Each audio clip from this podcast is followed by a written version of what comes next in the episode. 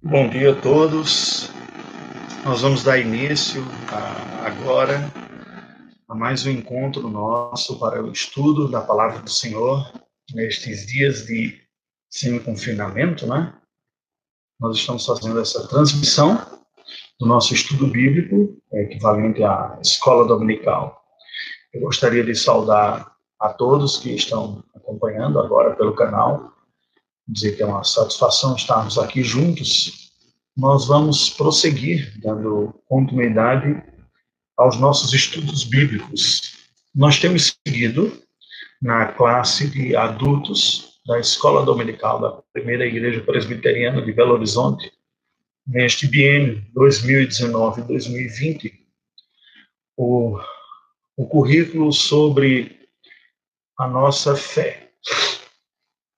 Basicamente, o nosso currículo se divide em três áreas. Nós temos a, a área de teologia, a área da Bíblia, a área de vida cristã. Estou começando a ver as pessoas acessando aqui. Bom dia, aqueles que começam a entrar. A Patrícia, bom dia. Robson Thomas, bom dia também. E eu vou procurar interagir um pouco também, tá? Para que não seja uma postura mais uh, passiva ou unilateral da, da nossa parte eu peço que, por gentileza, você, à medida que o estudo for ocorrendo, e tiver algo a mais, a Marisa, bom dia, Geraldo Costa, bom dia também. É, você que tiver alguma pergunta ou alguma colocação, pode fazer aí através do chat, ao vivo, nós eu lerei e procurarei responder também. Então, como eu estava explicando, nós temos um currículo, Sérgio, Sérgio Marcel, Sérgio também, bom dia. Temos um currículo, eu estou à frente da classe que funciona regularmente no Jaqueline, bom dia. Vou ficar interagindo aqui com o pessoal, bom dia, né? Bom dia a todos que estão acessando, que já acessaram. É, eu estou à frente da classe de Escola Dominical do Salão João Calvino, que trabalha o tema da teologia. Basicamente, o que nós temos como três áreas, chamamos de Bíblia, aquilo que classicamente na teologia nós chamamos de teologia exegética, que são os ensinamentos dos textos bíblicos diretamente dentro do seu contexto bíblico. A área da teologia propriamente dita são o estudo, o estudo dos temas clássicos, dos temas universais, conforme ele é revelado em toda a Escritura Sagrada. Portanto, também é uma teologia bíblica, mas ela é uma teologia mais temática. Né? Nós buscamos os assuntos como esses temas gerais são abordados. E a área de vida cristã seria os temas ligados à prática, seria na ponta, né? os temas de ordem de obediência, de ações que estão ligados a isso. Então, é, esse é um currículo básico, é um currículo que é usado, por exemplo, pela nossa editora Cultura Cristã, com, a qual tive a oportunidade de cooperar um certo tempo também, e é aquilo que nós usamos em nossa igreja também. É, seguindo os nossos estudos dentro dessa proposta temática, nós iniciamos hoje é, mais uma etapa. Nós vamos dar início a um tema muito bom, muito agradável de se ver, glorioso, possivelmente uma das melhores redescobertas que a reforma protestante do século XVI fez, que foi o tema da soteriologia, a doutrina da salvação. A compreensão até então era muito difusa, havia quase que uma sobreposição da doutrina da soteriologia com a da eclesiologia, como se a igreja, enquanto instituição, ela fosse detentora da realidade espiritual e mais ainda ela fosse detentora da própria graça da salvação. Basicamente, seria administrada pela estrutura eclesiástica da igreja, pelos sacramentos. Esta confusão, em linhas gerais, e sobreposição de, de áreas gerou, obviamente, muita confusão na vida daqueles que seguiam dentro daquela instituição que dominou a Idade Média, e um dos efeitos colaterais foi ter pouca segurança, ou quase nenhuma segurança, sobre o estado espiritual de sua alma com a reforma protestante dos séculos XVI, há uma redescoberta destas uh, verdades bíblicas a esse respeito, e é sobre isso que nós vamos estudar nesta manhã. Eu lhe convido, então, a abrir seu coração diante de Deus, vamos buscar uma instrução santa da parte do Senhor, e ver o que é que Deus tem para nós nesta manhã. Oremos ao Senhor Deus. Deus bendito, nós te rendemos graças de neste dia podermos nos voltar para ti, abrir o nosso coração para ouvir uma palavra do Senhor para a nossa vida, uma palavra que nos traga instrução, que nos edifique a alma, que ilumine o nosso coração, que nos fortaleça em nossas convicções, que nos alimente de fé, esperança e produza amor em nós também. Confessamos ao Senhor que em tudo nós somos dependentes de tua graça. Vivemos dias estranhos, de provações, dias que a tua igreja está sendo privada pelo mundo afora do convívio fraterno por questões de saúde. No entanto, a tua igreja não está parada.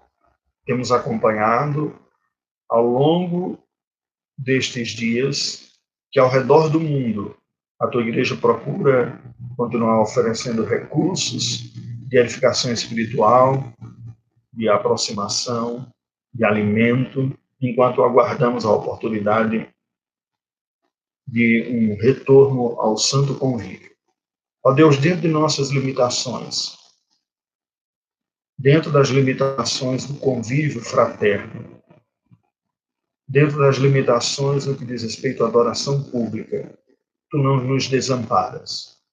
Por não sermos desamparados por ti, oramos a ti suplicando que tu nos auxilies através destes recursos, que é a reflexão remota e uma interação, interação digital através dos canais que nos são oferecidos. Assista-nos nesta manhã em nossa reflexão, em nome de Jesus, e desde já te pedimos, prepara também a nós mesmos para estar com o nosso coração aberto pela ação do teu Espírito para recebermos a tua palavra, em nome de Jesus. Amém. Graças a Deus. Mais uma vez eu gostaria de dar saudação a todos, em nome do Senhor. E convido você a ouvir uma leitura do texto da palavra de Deus, na, que se baseia na carta do apóstolo Paulo aos Romanos, no capítulo de número 10 versículos de 8 a 13. Romanos 10, versículos de 8 a 13. A palavra do Senhor nos diz nestes versículos o seguinte: Porém, que se diz? A palavra está perto de ti, na tua boca e no teu coração. Isto é, a palavra da fé que pregamos. Se com a tua boca confessares Jesus como Senhor e em teu coração creres que Deus o ressuscitou dentre os mortos, serás salvo. Porque com o coração se crê para a justiça e com a boca se confessa a respeito da salvação. Porquanto a Escritura diz: todo aquele que nele crê não será confundido, pois não há distinção entre judeu e grego, uma vez que o mesmo é o Senhor de todos, rico para com todos os que o invocam porque todo aquele que invocar o nome do Senhor será salvo. Amém. Esse texto da palavra do Senhor foi escrito pelo apóstolo Paulo no contexto maior desse capítulo de número 10, que é o capítulo por excelência que o apóstolo Paulo está falando sobre a salvação pela fé. A salvação operada pela graça de Deus como sendo a execução da justiça de Deus para os homens. Ele inicia o capítulo falando sobre o seu desejo para com seus compatriotas judeus, que estavam ainda na mesma condição espiritual que o próprio apóstolo Paulo, fariseu, estudioso da lei que era, estava antes de Cristo lhe ter aparecido, quando ele fazia aquela viagem para Damasco. Ele diz: Irmãos, a boa vontade do meu coração e a minha súplica a Deus a favor deles são para que sejam salvos porque lhes dou testemunho de que eles têm zelo por Deus, porém não com entendimento. Porquanto, desconhecendo a justiça de Deus e procurando estabelecer a sua própria, não se sujeitaram a que vem de Deus, porque o fim da lei é Cristo, para a justiça de todo aquele que crê. O que é que nós percebemos aqui? Já de início, de antemão, vemos algumas lições importantes sobre eh, este tema introdutório, esta aula introdutória, essa nossa discussão introdutória sobre a doutrina da salvação. Tecnicamente, nós chamamos de soteriologia, ou seja, os estudos sobre a salvação, o ensino sobre a salvação. Sobre a salvação, o apóstolo Paulo diz: o desejo do seu coração a sua súplica a Deus, não apenas o desejo, mas a sua oração em favor de seus compatriotas, mas não apenas deles, em favor de gentios também, de outros que não eram judeus, mas nesse caso especificamente, quando ele está escrevendo aqui, ele está falando da sua intercessão em favor dos judeus. Embora essa intercessão também seja vista em outros momentos, com relação também aos não-judeus, aos quais a Bíblia chama de gentios, quando ele ora em outras ocasiões para que Deus lhe dê graça. Na própria carta aos Romanos, no capítulo de número 15, nós percebemos esta outra oração ah, também, quando no final do capítulo 15 ele fala do seu propósito de levar o evangelho àqueles que nunca ouviram. Versículo 20, ele diz: Esforçando-me deste modo por pregar o evangelho, não onde Cristo já for anunciado, para não edificar sobre o fundamento alheio. 21. Antes, como está escrito, hão de vê-lo aqueles que não tiveram notícia dele e compreendê-lo os que nada tinham ouvido a seu respeito. Depois ele vai dizer no versículo 30, rogo-vos, pois, irmãos, por nosso Senhor Jesus Cristo e também pelo amor do Espírito, que luteis juntamente comigo nas orações a Deus a meu favor, para que eu me veja livre dos rebeldes que vivem na Judéia e que este serviço em Jerusalém seja bem aceito pelos santos, a fim de que ao visitar-vos pela vontade de Deus chegue a vossa presença com alegria e possa recriar convosco. Portanto, aos romanos. E em outros tantos textos bíblicos nós vemos Paulo falando desse seu desejo. De antemão, nós já podemos aplicar algumas coisas aqui ao nosso coração. Podemos dizer que é uma condição natural daquelas pessoas que são cristãos, que foram salvos pela fé em Jesus Cristo, que têm Cristo como Senhor e Salvador de sua vida, é que naturalmente eles têm em seu coração, no seu coração, como fruto da graça de Deus operando, neste sentido, é sobrenaturalmente, mas quando falo naturalmente, é que esta obra sobrenatural produzirá na vida da igreja do Senhor, dos verdadeiros cristãos, uma nova sensibilidade, que passará a lhe ser natural, embora não é, produzido pela sua própria força, pela sua própria capacidade, como se fosse autônomo ou como se fosse autogerado. Nenhuma virtude cristã é produzida intrinsecamente por um bem que há em nós.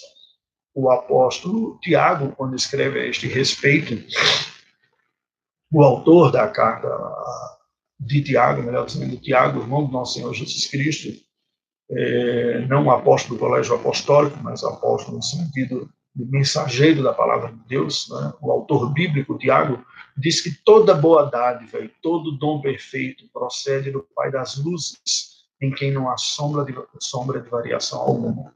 E o Senhor Jesus também disse: sem mim nada podeis fazer. Isto é uma lição importante, porque nós não podemos nos julgar espiritualmente superior se temos o desejo do bem para com outra pessoa, se nos empenhamos no bem para com outra pessoa, porque toda qualidade é fruto da graça de Deus em nossa vida. Porém, a palavra de Deus nos deixa bem claro que onde há um, um coração regenerado, um coração novo, nascido de novo, onde há verdadeiro cristianismo, verdadeira fé cristã, haverá também o desejo de que outras pessoas experimentem a mesma graça.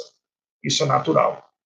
Se você conhece uma boa fonte de bem, de riqueza, e o seu próprio coração foi trabalhado por esta graça, por este bem, por essa riqueza, é natural que você deseje que outras pessoas também experimentem a mesma graça. Nós podemos até mesmo confirmar isso, dizendo que é muito comum no início da vida cristã, pessoas que estão encantadas com a fé cristã, quererem de tudo quanto é jeito, de tudo quanto é forma, levar outras pessoas, amigos e parentes seus, a caminharem numa mesma fé sendo às vezes até um pouco insensíveis ao ponto dos amigos e parentes que não são cristãos ainda dizerem que essa pessoa se tornou chata, monotemática, e só sabe falar sobre isso, e muitas vezes ela diz, ai, que desejo que eu tinha de poder abrir a cabeça das pessoas e colocar esta mensagem lá dentro para que elas desfrutem da mesma alegria, satisfação e leveza que hoje eu tenho experimentado. Pois bem, Estas coisas são frutos da graça de Deus, que trabalha em nosso coração. Se nós vemos que anteriormente o apóstolo Paulo, antes de sua conversão, era alguém obstinado em defesa da sua fé, e ele já era um defensor da sua fé, mas o seu espírito predominava em seu espírito o desejo do combate, a repressão do erro e um perfil carrancudo e caricato da fé, isso nos fica a advertência de que o zelo, a dedicação religiosa, não vem acompanhado necessariamente de uma piedade. E isto, Paulo fala sobre a condição dos seus compatriotas, que era um espelho da sua própria condição espiritual anteriormente, mas preste atenção, mesmo verdadeiros cristãos podem se perder nesse zelo. A verdade que Paulo fala sobre os judeus, dizendo: Eu lhes dou testemunho de que eles têm zelo por Deus, porém não com entendimento. O zelo, a dedicação religiosa, pode ficar desfocada. O entendimento sobre o lugar do zelo na piedade cristã pode ficar desfocado. Aquelas pessoas que estão diretamente relacionadas e mais fortemente relacionadas à tarefa religiosa sofrem desta tentação no nível maior. Nós, pastores, e me coloco nessa condição ainda também, embora no momento no Brasil, nós, missionários, líderes de igreja, que são porta-vozes, que são convidados muitas vezes para ministrar a palavra, oficiais da igreja, podem passar a fazer essa tarefa sem a clareza e do objetivo maior de ver Deus sendo glorificado pela transformação de vidas. Pode ser abraçado um espírito messiânico, um desejo de se tornar ele mesmo salvador de outras pessoas. Isso é mais sutil, é difícil de perceber. Pode ser um empenho para que a pessoa se encontre numa posição destacada, onde haja posição esta que busca um reconhecimento do próximo e do semelhante, da sua dedicação nas suas tarefas religiosas, e assim o propósito não é mais a glória de Deus, isso ocorria com os fariseus, mas não apenas com eles, pode ocorrer com qualquer um de nós também. Não estamos livres disso, este mal e esta tentação nos ronda. Porém, o que Paulo está dizendo aqui é o seguinte: é possível que alguém tenha zelo, é possível que alguém seja sincero, é possível que alguém seja dedicado naquilo que acredita e está equivocado. Se é verdade que as palavras do Evangelho, as palavras do nosso Senhor Jesus Cristo, conforme foram registradas pelos evangelistas, nos advertem para um problema oposto, nos advertem para o problema de uma dedicação, porém falsa, sem sinceridade, que estava predominante em muitos religiosos dos seus dias, quando o Senhor Jesus diz: Esse povo me honra com os lábios, mas o seu coração está longe de mim, mostrando que havia um zelo aparente, mas não sinceridade dentro de, do seu coração, apenas uma busca do louvor e apreciação dos homens, e conviveremos com essas tentações também ao longo da nossa vida cristã.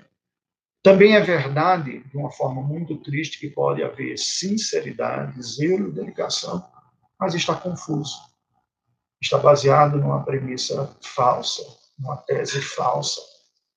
E não basta ser sincero. Isso é preciso ser dito porque os dias nos quais nós vivemos, dias pós-modernos, são dias que questionam valores absolutos, ensinos absolutos. E não são poucas as pessoas que não mais creem nisso e levam toda a valorização para a experiência subjetiva. E, neste sentido, nós percebemos claramente em nossos dias uma valorização da sinceridade pessoal, da honestidade pessoal, do sentir-se, nem se acredita mais nisso. O que basicamente sobra a uma sociedade, a uma geração que não crê numa verdade absoluta, é apenas a dedicação o quão sincera ou não seja.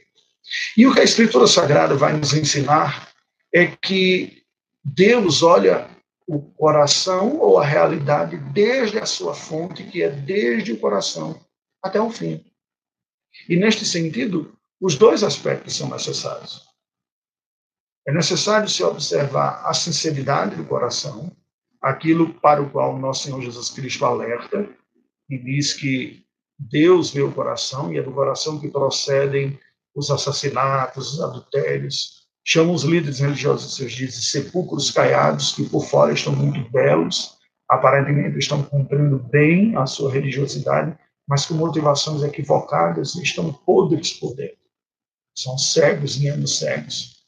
E vejam que não era um problema específico dos dias de Cristo, porque o profeta Isaías já faz uma solene advertência no seu primeiro capítulo do livro, quando ele descreve em detalhes um culto liturgicamente bem elaborado e compatível com a lei nos atos externos e exteriores, porém com motivações equivocadas e com o coração distante, não sendo feito em sinceridade. E daí Deus diz que já não suportava ouvir as orações e o, cântico do povo, e todo aquele culto e aquela adoração lhes abor, lhe aborrecia. Com isto, a palavra de Deus está nos advertendo claramente de que não basta nós termos uma forma correta ou mesmo um conteúdo correto, mas é preciso que haja sinceridade, que o nosso coração esteja voltado. É preciso que façamos uma pausa neste momento e reflitamos sobre um aspecto sério, que é o seguinte: nenhum de nós, nenhum ser humano, consegue oferecer a Deus uma adoração e uma vida que seja digna do Senhor. Por mais sinceros e dedicados que sejamos, nós nunca conseguiremos oferecer ao Senhor uma plena sinceridade. Não são poucas as vezes que nos dirigimos à casa de oração, ao ambiente da adoração, sem que o coração esteja completamente voltado pelo Senhor. Mesmo quando fazemos com sinceridade, querendo acertar, é prestar um culto à vez ao Senhor Deus com sinceridade de coração, não é sempre e em todos os momentos e instantes que nós o fazemos de todo o nosso vigor, de toda a nossa força. Na verdade, nós nunca o fazemos assim. Há momentos de dispersão, há momentos de desengajamento intelectual e espiritual.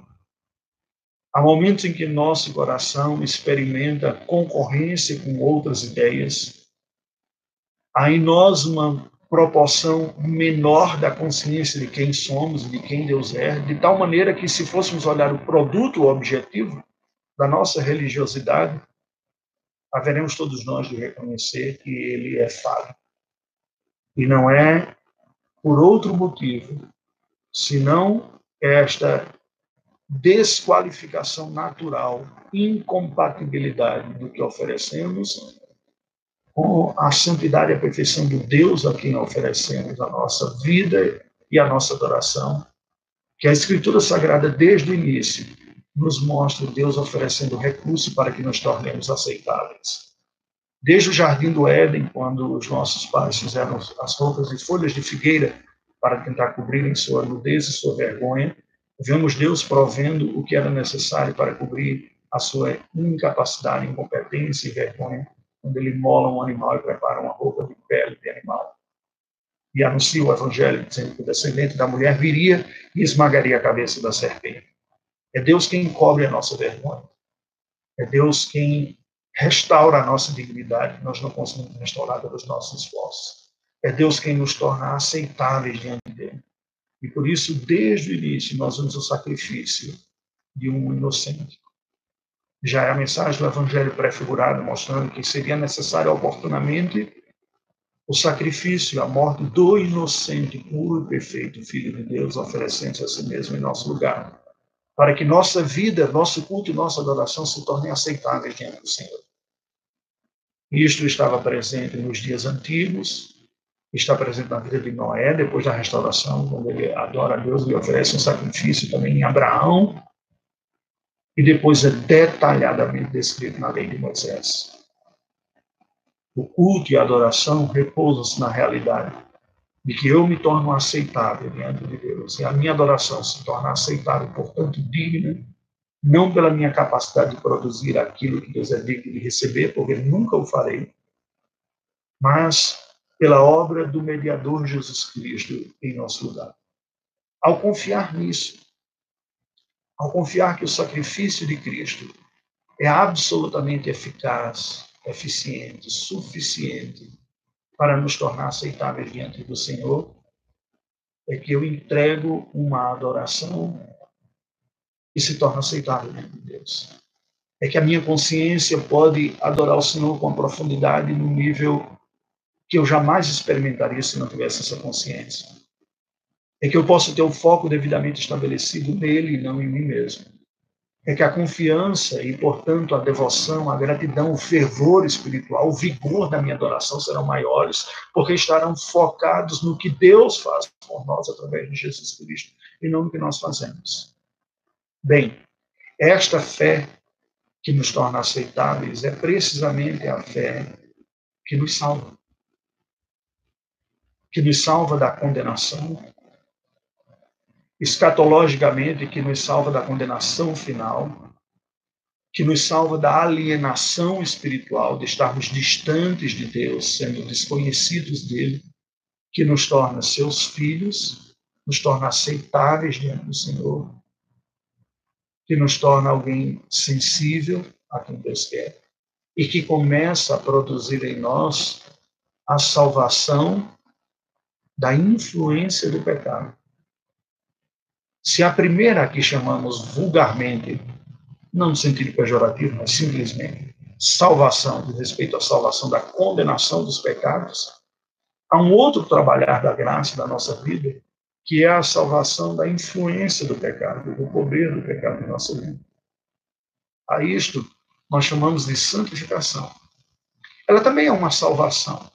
Não é mais aquela salvação de ir ao céu, de ser livre da condenação, esta foi executada definitivamente e completamente quando cremos no Evangelho. Mas é a salvação do poder do mal escravizador do pecado que há em nós. E os recursos não são diferentes. É a graça de Deus operando em nossa vida pelos recursos da palavra, da oração e dos sacramentos. Veja sobre este primeiro momento, sobre o momento da salvação, da condenação dos pecados. Aqui, vulgarmente, chamamos de conversão.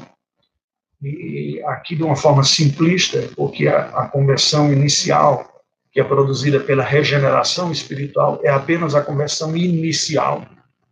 Como dizia Martinho Lutero, nas suas 95 teses, a ideia central era que a marca da verdadeira piedade do cristianismo é uma vida de penitência, e com isso dizendo, uma vida de conversão, uma vida de sincero reconhecimento, confissão de pecados e luta contra isto. Isto marca. Mas os passos iniciais diziam assim, como nós lemos em Romanos 10. O que se diz? A palavra está perto de ti, na tua boca e no coração, isto é a palavra da fé que pregamos.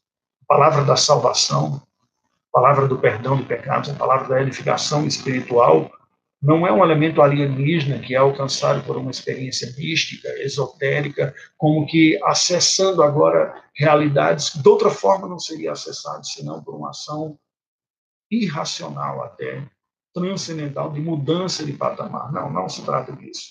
É a palavra que está acessível, a palavra de Deus, a palavra que nos está disposta na Escritura Sagrada, está ao alcance de todos aqueles que têm a Bíblia perto.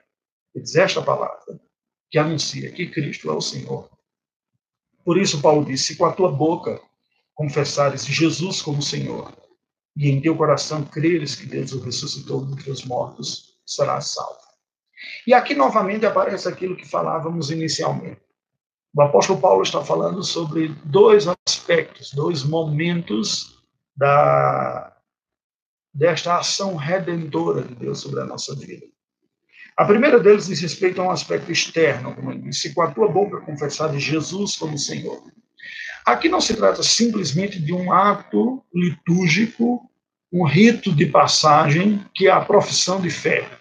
Para aqueles que vêm de fora da aliança, a profissão de fé, aliado à administração do sacramento do batismo, que é o sacramento que promove o rito de passagem para dentro da aliança.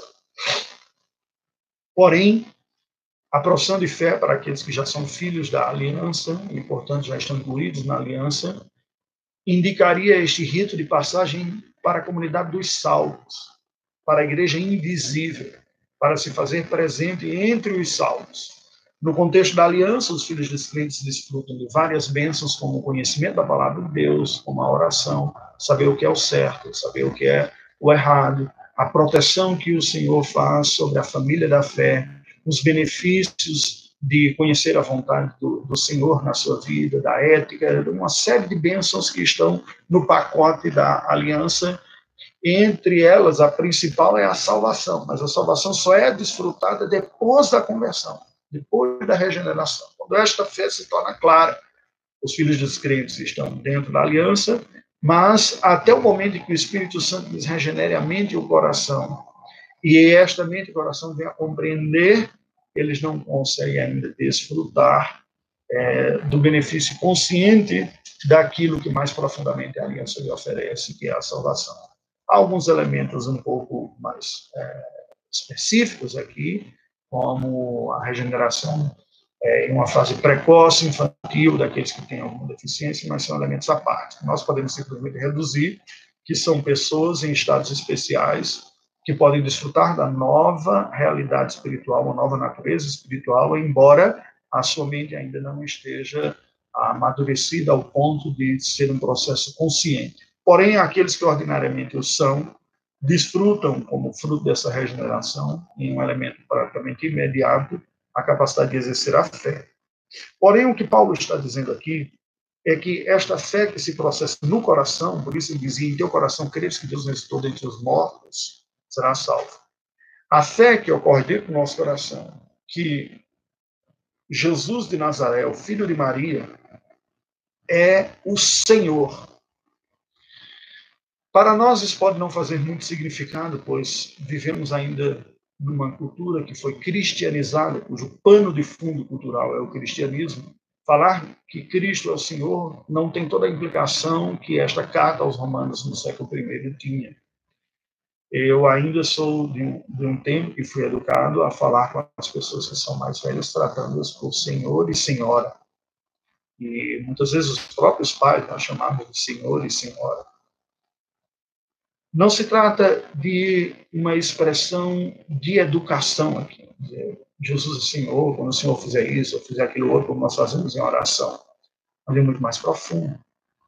O que a palavra bíblica está nos ensinando aqui é que o Kyrios, palavra grega para Senhor, tinha a conotação do mandante, do dono, do soberano.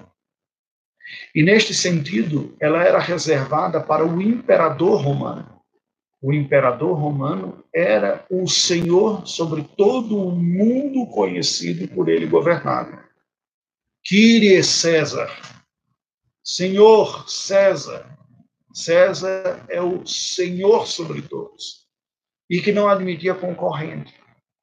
Portanto, dizer que Jesus é Senhor era uma expressão que indicava que não é educação mas uma profunda consciência de que quem tem a autoridade total, completa, final, última, que domina sobre tudo, que tem o controle sobre todas as coisas e que tem o poder de executar a salvação, o perdão de pecados, mudar o estado não apenas físico de alguém, mas espiritual livrá-lo da condenação, da perdição, da ignorância, trazê-lo para um estado de segurança e de paz, é somente Jesus.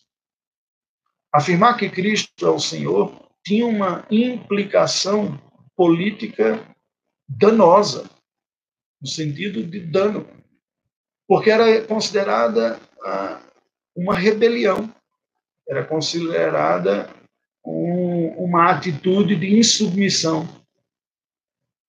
Ao dizer que Cristo é o Senhor, se está dizendo que não é César o Senhor. E numa época em que o imperador era tido até mesmo como divino, era dizer que não, ele não é divino, só há um que é divino, e que é Cristo. Os cristãos não gozaram de uma boa situação em virtude disso, pois o Império Romano havia tolerado o monoteísmo entre os judeus na sua diplomacia pragmática, entenderam que, dada a peculiaridade religiosa dos judeus, que não admitiam nenhum outro Deus a não ser Yahvé, entretanto, não era uma religião de caráter missionário que buscava conquistar os outros, havia se tornado até um pouco mais, não apenas naquilo que comentamos no estudo, que você pode, inclusive, acessar aí no canal. O estudo na nossa sexta-feira, se não me engano. Essa semana foi quinta, sexta sábado, né? É, aquela perspectiva centrípeta em que o mundo era chamado para olhar Israel e, através do testemunho de Israel, conhecer a Deus, mas mais do que isso, havia se tornado uma religiosidade etnocêntrica de preservação de costumes, e de hábitos e de fé, como muitas religiões são vivenciadas pelo mundo afora, inclusive algumas facções do cristianismo. E não apenas cristianismos distorcidos de tradição católica ou ortodoxa, mas até alguns protestantismos que eu tive a oportunidade de conhecer neste mundo durante o período que fui missionário transcultural. A igreja presbiteriana ou reformada, em alguns contextos, como o Oriente Médio ou mesmo a Europa, perdeu muito do seu vigor missionário, da compreensão de que essa fé deve ser compartilhada a todos os povos, e em muitos lugares tem permanecido como sendo uma religião étnica, uma religião de preservação identitária, religiosa, social e às vezes até política também econômica, em alguns lugares identificando como uma certa classe. E isso é passado de pai para filho como uma espécie de valor familiar, e não, acima de tudo, como um valor espiritual que transcende um valor que transcende as conjunturas da vida e os aspectos ordinários e passageiros da vida. Pois bem, Afirmar que Cristo é o Senhor significa reconhecer que só Ele governa, que Ele é o Deus, Ele é o que tem em suas mãos o destino dos homens, tanto físico quanto espiritual, tanto transitório quanto eterno. É reconhecer que Ele é quem comanda. O Novo Testamento tem, dentre todos os títulos separados para Cristo, o mais recorrente é Senhor, é esse. Crer no Senhor Jesus e será salvo tu e tua casa, diz Paulo, lá o carcereiro. Crê que Jesus é Senhor, que é Ele quem governa, é Ele quem salva, é Ele quem reina, é Ele quem perdoa, Ele quem dirige a vida, Ele quem entrega o perdão e a salvação, é a condição para a salvação. Mas isso não é um fruto de uma capacidade meramente intelectual. Quando Paulo escreve aos Coríntios, na sua primeira carta, no capítulo número 12, ele explica isso, ele diz o seguinte, versículos 1 e 2. 2 e 3, melhor dizendo. Sabeis que outrora, quando eram gentios, ou seja, quando Paulo está escrevendo aos Coríntios aqui, está dizendo, naquela época que vocês estavam fora da aliança, vocês não tinham conhecimento da palavra de Deus, não conheciam como seu Senhor, como seu Deus, como Salvador, vocês estavam fora, deixáveis conduzir-vos aos ídolos mudos, segundo eres guiados. Havia uma prática religiosa, uma prática que se baseava na crença de que alguns seres eram divinos e que poderiam abençoá-los. Isso era muito comum na Grécia Antiga. Você se lembra do panteão, do panteão grego, do Olimpo, Zeus e tantos outros deuses lá. Não era apenas Zeus. Barco, era romano. Dionísio, Artemis, a Diana dos Efésios. Há uma equivalência né, entre o panteão romano e o, e o panteão grego e inúmeros, Hades, é, são muitos, não vou citá-los aqui. E Paulo diz que eles eram conduzidos por esses ídolos mudos, deuses que não falavam, embora a mitologia apontasse como seres vivos, mas eles adoravam estátuas que eram mudas. E a questão aqui não é apenas a simbolização material, eles não são nada, Paulo vai dizer, não são deuses de fato. Deus verdadeiro é um só. E este Deus verdadeiro se revelou a, a nós na forma humana, quando não apenas assume a forma humana, no sentido de parecer humano, mas se torna humano, incorpora a natureza humana em Jesus Cristo. É mais que isso. Vocês eram guiados assim. Por isso vos faço compreender que ninguém que fala pelo Espírito de Deus afirma anátema Jesus. Há uma obra direta entre a verdadeira ação espiritual e o reconhecimento de quem Cristo é. Por outro lado, ninguém pode dizer Senhor Jesus senão pelo Espírito Santo. Ninguém pode dizer Jesus é Senhor senão pelo Espírito Santo. Reconhecer que há um Deus, um verdadeiro Senhor e Salvador, e que Ele é Cristo, é obra de transformação e convencimento que o Espírito Santo faz na vida de pecadores. Esta verdade é tão fundamental e essencial que leva João a concluir a sua primeira carta dizendo: Também sabemos que o Filho de Deus é vindo e nos tem dado entendimento para reconhecermos o verdadeiro, ou seja, não apenas zelo, mas também entendimento. Veja que a palavra entendimento aparece aqui em João agora, não em Paulo. Quer dizer, o Filho de Deus, Jesus, que veio e com a sua vinda mudou a realidade, mudou a história, trouxe algo que a marcou, nos tem dado entendimento. Desde então, nos deu um entendimento que nos acompanha. Que entendimento é esse que passa a fazer parte da, da humanidade através daqueles que creem nisso? Eles o entendimento que nos faz reconhecer o verdadeiro. E estamos no verdadeiro, em seu Filho, Jesus Cristo. Este é o verdadeiro Deus e a vida eterna. Reconhecer o verdadeiro, porque há muitos falsos. Há muitos discursos e nós não podemos cair nesta falácia de que não importa em que você crê, importa que você creia. Não importa como você chame, Deus é o mesmo. Você chama de um jeito, um chama Deus, outro chama outro chama Allah, outro chama Buda, outro chama Krishna. Não, não. Não se trata aqui simplesmente de uma variação nomenclatural. É verdade que podemos nominar de maneira diferente, de acordo com a nossa linguística. Né? O termo genérico para Deus em português é Deus, é, é Dio, Dios, e do Menezeu, na variação latina, God, Good, Gotten, e nas variações anglo-saxônicas, uh, Perendia, em, em albanês, Nhandejara, é, em Guarani, e, e tantos outros. Mas esse é o termo genérico para Deus. Não se trata aqui da, de um título usado, mas se trata da imagem do ensino, das qualidades, dos atributos, do conteúdo de quem reconhecemos como Deus.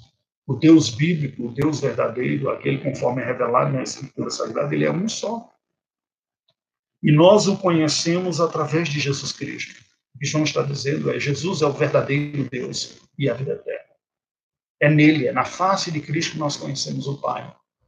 É esta certeza que Paulo então diz no Romanos: se com a tua boca confessares a Jesus como Senhor, se você, dentro do seu coração, creu que ele não foi simplesmente um homem, ele era o próprio Deus encarnado, por isso que a morte não pôde deter, e ele sai da morte para a vida, ele ressuscita numa experiência única pelo próprio poder, o poder divino, que há nele, por ser ele divino, o poder da ação renovadora e restauradora do Espírito Santo no seu corpo, ele faz sair da morte e vir para a vida numa experiência única não aquelas ressurreições miraculosas pontuais que a Escritura Sagrada aponta, pessoas que tiveram uma parada cardíaca ou vieram a falecer, experimentaram o estado de morte durante um certo tempo e são restaurados à condição de vida, como que religados às suas relações neurológicas, os seus órgãos vitais, de tal maneira que essa pessoa retoma a vida do ponto que ela parou.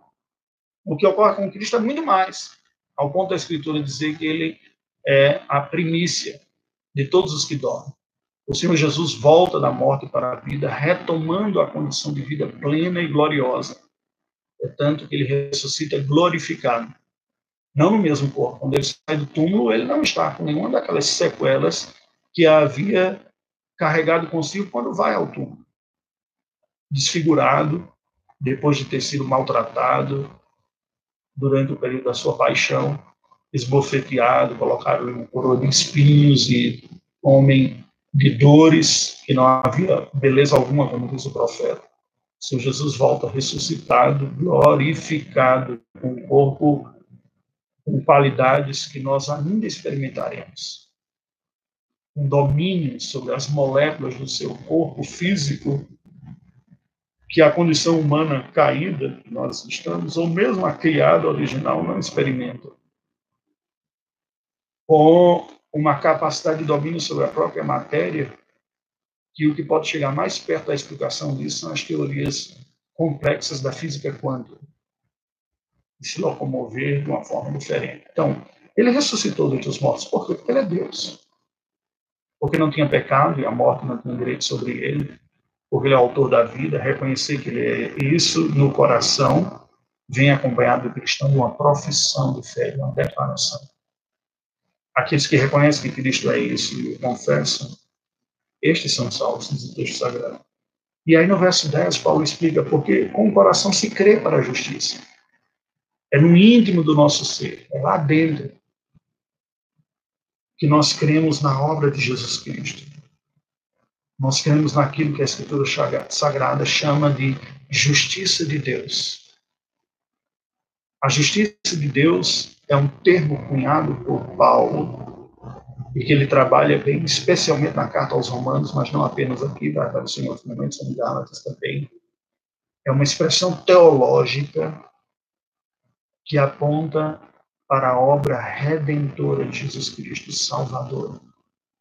Deus elaborou uma coisa única que só o cristianismo prega, e nós chamamos de evangelho, que é uma ação divina para perdoar, salvar, tratar como seus filhos, passar a considerá-los justos, pecadores, sem que se viole a justiça sem que a impunidade seja cumprida. Ao punir e castigar um representante da espécie, a justiça é estabelecida. E todo o benefício da obediência que este representante fez, a saber, o seu Filho Jesus Cristo, é creditado a favor dos que creem. É esta obra chamada de justiça de Deus. E quando nós cremos nisso, somos salvos. A Bíblia diz que é com o coração que se crê para a justiça, mas é com a boca que se fala a respeito da salvação. R.C. Sproul Jr. fala o seguinte: pregue o evangelho e, se necessário, cala a boca daqueles que dizem, se necessário, use palavras. Porque não tem. São as palavras do que Deus fez em Cristo Jesus crê no Senhor Jesus Cristo será destacado na crença certa, será admitido como Senhor.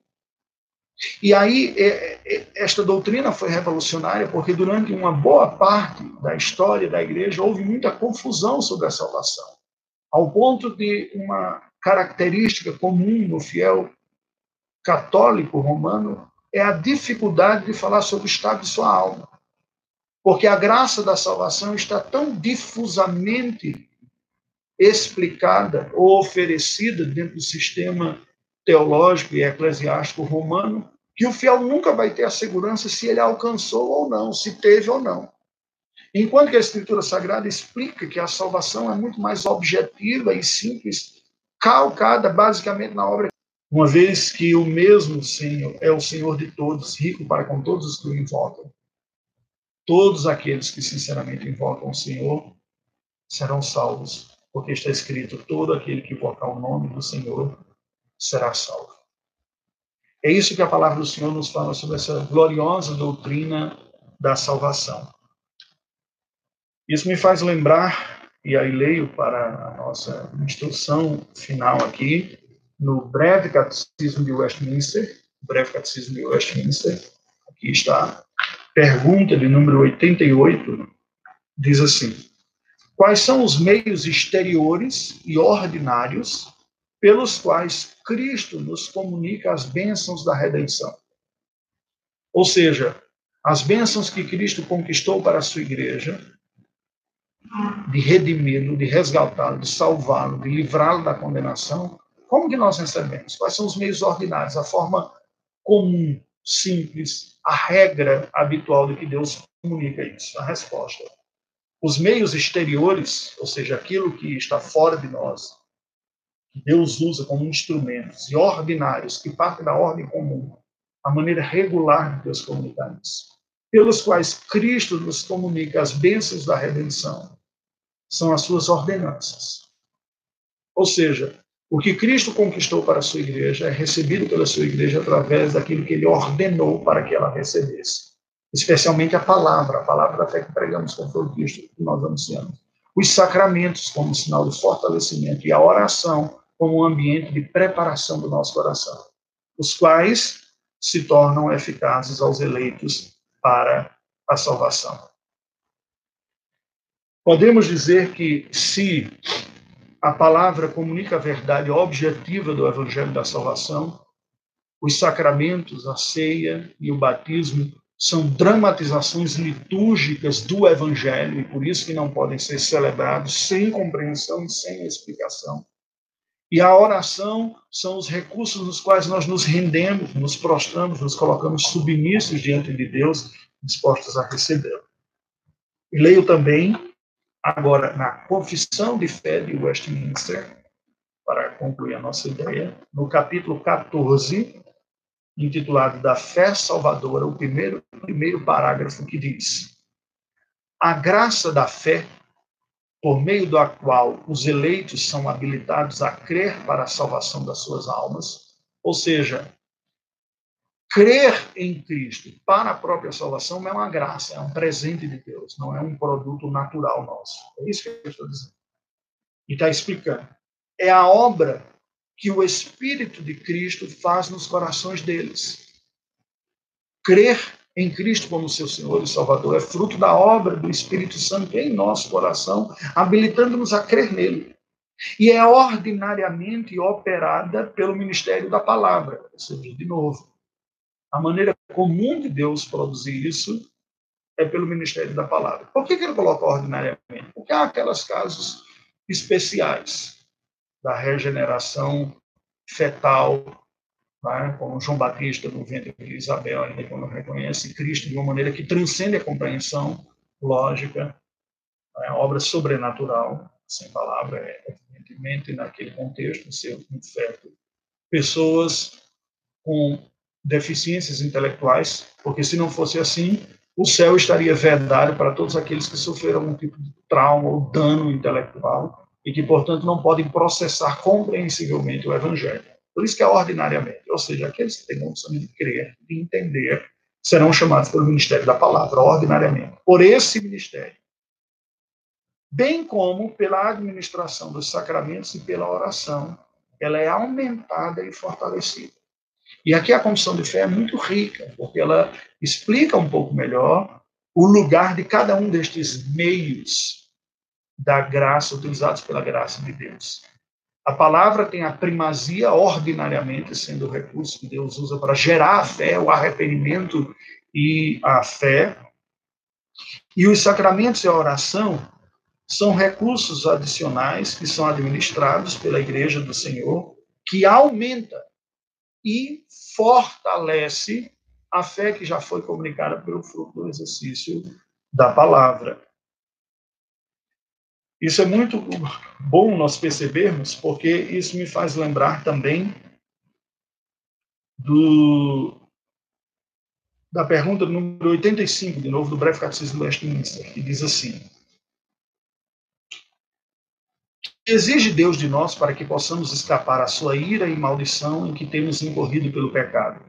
Resposta: Para escaparmos à ira e maldição de Deus em que temos incorrido pelo pecado, Deus exige de nós fé em Jesus Cristo e arrependimento para a vida, com o uso diligente de todos os meios exteriores pelos quais Cristo nos comunica as bênçãos da redenção. Fé em Jesus Cristo e arrependimento para a vida. Sabe, ao longo da minha vida cristã e da minha experiência pastoral, eu tenho percebido a sabedoria dos símbolos de Westminster em resumir essas verdades bíblicas para nós. Não há nada mais necessário para o ministério eficaz da divulgação da fé, da obra da salvação na vida da igreja do Senhor e através da igreja para a sociedade, do que ter claras estas duas verdades anunciadas da palavra do Senhor. O que Deus exige dos seus eleitos para que sejam salvos. Deus exige arrependimento para a vida, consciência sincera de suas próprias faltas e falhas que nos são comunicadas pela ação do Espírito Santo ao nos convencer das verdades bíblicas que somos pecadores e transgressores da lei. Mas preste atenção, esse arrependimento não envolve apenas a questão intelectual, a compreensão. Envolve a questão afetiva, a aversão, a repulsa, a tristeza, a compreensão de que aquilo desagrada ao Senhor. Nós vamos trabalhar isso melhor em uma outra aula. Estou chegando ao fim dessa. Envolve a volição, a capacidade de tomar a decisão, a luta consciente contra este mal. Mas também o outro elemento é a fé em Jesus Cristo. Está de sua alma. Enquanto outras pessoas que foram despertadas pela graça para reconhecer o seu pecado não encontraram ainda descanso para sua alma ao se apropriar e abraçar Cristo como seu Senhor e seu Salvador. Lutam e agonizam com sua própria consciência, lhes martirizando pelos seus maus, seus males, melhor dizendo, e não reconhecendo que Deus proveu em Jesus Cristo seu Salvador. Esta realidade da salvação é como uma moeda de duas faces. Uma é a face do arrependimento, não há cristianismo verdadeiro sem reconhecermos nossa miséria, sem reconhecermos a nossa desgraça, incapacidade e incompetência. Mas a outra face do Evangelho é a face da fé em Jesus Cristo. Fé em Jesus Cristo. Eu reconheço que Ele é Salvador, que Ele ofereceu-se perfeitamente por mim, que Ele fez o que eu seria incapaz, e que a virtude dele, a glória dele, o que Ele fez, me tornam aptos diante do. Agora, isso que marca o início da fé cristã, que nos oferece a salvação, preste atenção, uma lição muitas vezes esquecida, e confesso que por mim esqueci durante muito tempo. Deve ser uma marca presente todos os dias da nossa vida.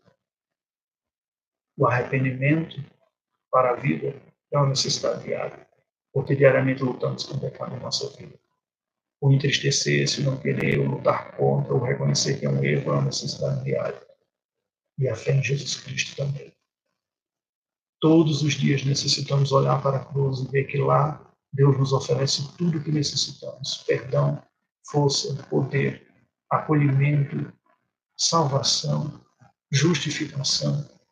Na cruz do Calvário nós encontramos todo, tudo o que nós precisamos para viver com Deus e para Ele. Ele convida a orar nesse instante, vamos encerrar este estudo nesta manhã com a oração. Deus bendito, nós te rendemos graças pelo teu Filho Jesus Cristo, a quem tu enviaste para a redenção da tua igreja, o teu povo. Reconhecemos-nos pecadores, falhos. Estamos diante da tua presença nesse instante, pedimos que tu nos acolhas. Aceite a nossa oração, ouça-nos Leva-nos ao sincero e diário arrependimento de pecados em nossa vida. Conduza-nos pelo teu Espírito ao sincero e diário, sincera e diária rendição ao teu Filho Jesus como nosso Salvador e Senhor em nossa vida. Livra-nos da autonomia, da independência, da autoconfiança, do zelo sem o devido entendimento de que é o teu filho Jesus, o nosso Salvador sempre, não apenas o Salvador da condenação final dos pecados, mas o Salvador diário da rebelião, da autonomia, da autoconfiança. Dá-nos experimentar no teu filho Jesus o teu cuidado diariamente. Aceita-nos em nome dele. Abençoe todos aqueles que estão a fazer esta oração neste momento. Abençoe a tua igreja nesses dias de confinamento, que sejam dias de retiros espirituais, à medida do possível, para que nós nos encontremos e sejamos fortalecidos pelo Senhor para a vida que continua e que certamente continuará de uma maneira diferente após esses dias de pandemia. Oramos em nome de Jesus. Amém. Meu querido, foi um prazer estar com você. Que Deus nos abençoe.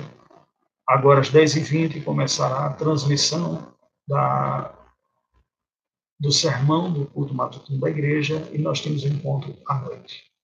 Sete horas da noite nos veremos. Deus nos abençoe.